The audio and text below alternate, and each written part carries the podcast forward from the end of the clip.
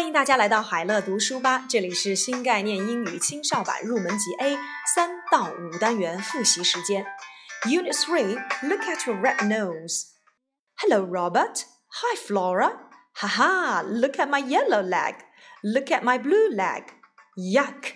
Oops. Bad dog, look at your right nose. Look at your green mouth.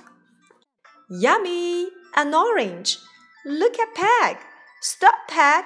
Oh, Peg。在这一单元当中，我们要复习的自然拼读是 L L L for leg, l l l.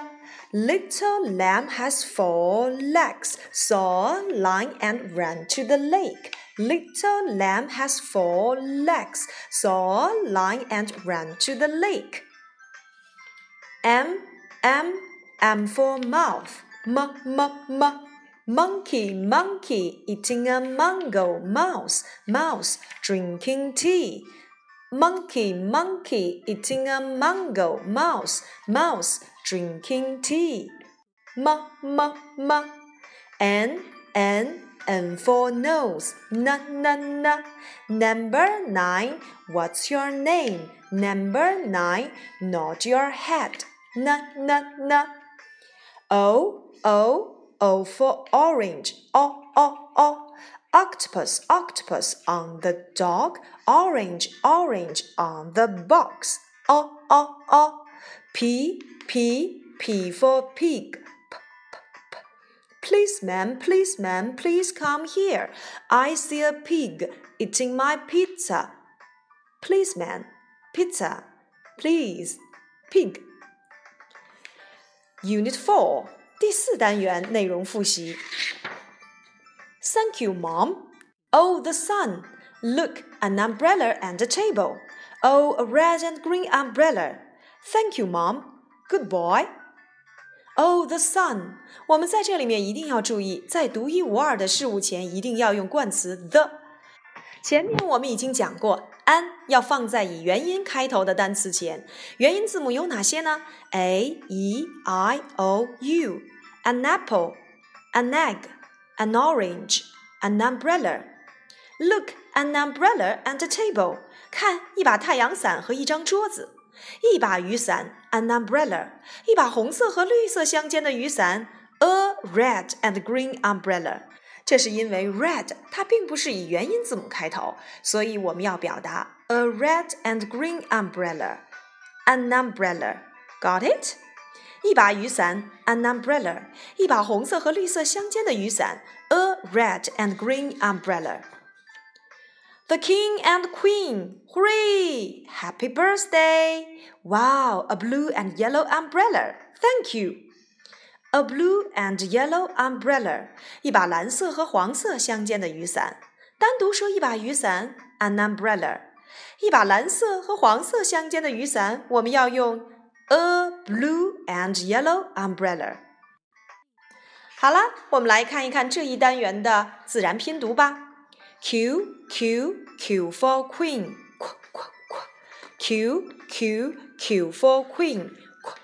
Queen Queen In the quilt asking a question who is quick. Queen Queen in the quilt asking a question who is quick. R R R for red, r r r. Rabbit, rabbit, running in the rain. Rabbit, rabbit, jumping on the rug. Rabbit, rabbit, running in the rain. Rabbit, rabbit, jumping on the rug. S, S, S for sun. S, S, S. In a sleigh. Put a star in my sock. Santa Claus in a sleigh. Put a star in my sock. T, T, T for table. T, T, T. T, T, T for table. Tiger, tiger, are you tired? Take a taxi and have some tea. Tiger, tiger, are you tired? Take a taxi and have some tea. Tired, taxi, tiger, tea. U, U, U for umbrella. Ah, ah, ah. Uncle, uncle, run, run, run. Umbrella, umbrella, in the sun. Unit 5, 第五单元. Look, the zoo! Hooray! Oh, a panda. Wow, a zebra. Look at the monkey. Oh, my apple. Ha ha! Look at, look at the monkey. Look at the panda. Look at the zebra. Look at the xylophone. Look at the violin. Look at the window. Oh, Max Pop, stop please. Look at the，它表示的含义就是让对方来看一看什么物品。Look at the xylophone，看一看这个木琴。Look at the violin，看一看这个小提琴。Look at the window，看一看这个窗户。Oh, stop please. Look at 后面要用 the 来去接我们的名词，因为在这里面我们所说的这个名词事物是指说话人和听话人都能够明白的这个事物，所以在这里面我们要用 the 指的是双方都明白的事物。Look at the，到今天为止，我们已经学到了 the 的哪些用法了呢？第一，Look the sun，在这里面 the 后面要接表示独一无二的事物。Look at the xylophone，在这里面，这个 the 指代的就是我们说话人和听话人双方都明白的事物，表示特指。好了，到今天为止，有关于冠词的内容，我们再来做一个小结吧。an 要放在以元音开头的单词前，a 呢要放在以辅音开头的单词前，the 后面要接独一无二的事物，或者是说话人和听话人两个人都明白的事物。自然拼读 v v v for violin v v v. Where is the violin on my vest? Where is the vest in my van? 一定要注意在发 v 的这个音时，要轻轻的咬住你的下唇哦。W W W for window w w w. Mr. Wolf walks to the window. Mr. Wolf wants some water w w w. X X X for Max. X X X. Six foxes moving axes. Six foxes moving boxes. Y Y Y for yellow. Yeah yeah yeah. Little Nicky, little Nicky eating yogurt, saying yummy. Little kitty, little kitty playing yo-yo in the yard. Yeah, yeah. Yeah. Z, Z, Z for zebra. Z, Z, Z.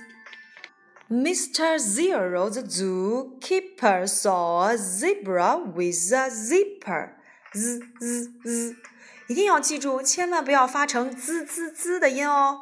Z z z，这才是正确的发音。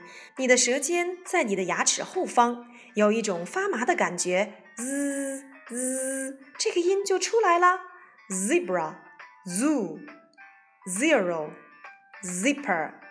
好了，到今天为止，有关于二十六个字母的自然拼读以及它们的发音情况，我们就学到这里。那在三四五这三个单元当中，我们还要掌握一些情景交际。我们来看都有哪些情景交际内容吧。Yummy, yummy. Bad dog, bad dog. Stop, stop. Ha ha, ha ha. Yuck, yuck. Oops, oops. Good girl, good girl. Wow, wow. Hooray!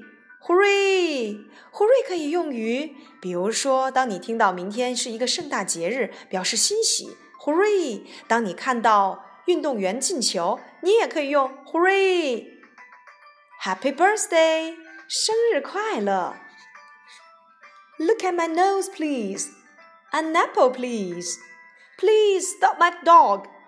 Oh, please. 这些内容呢，都是三四五单元常使用的日常交际内容。课下呢，我们要认真复习，并且可以掌握前五个单元的单词拼读，以及二十六个字母的正确发音情况，以及它们的书写笔顺。好了，有关于三四五单元的复习课，我们就先讲到这里。我们下次课再见，拜拜。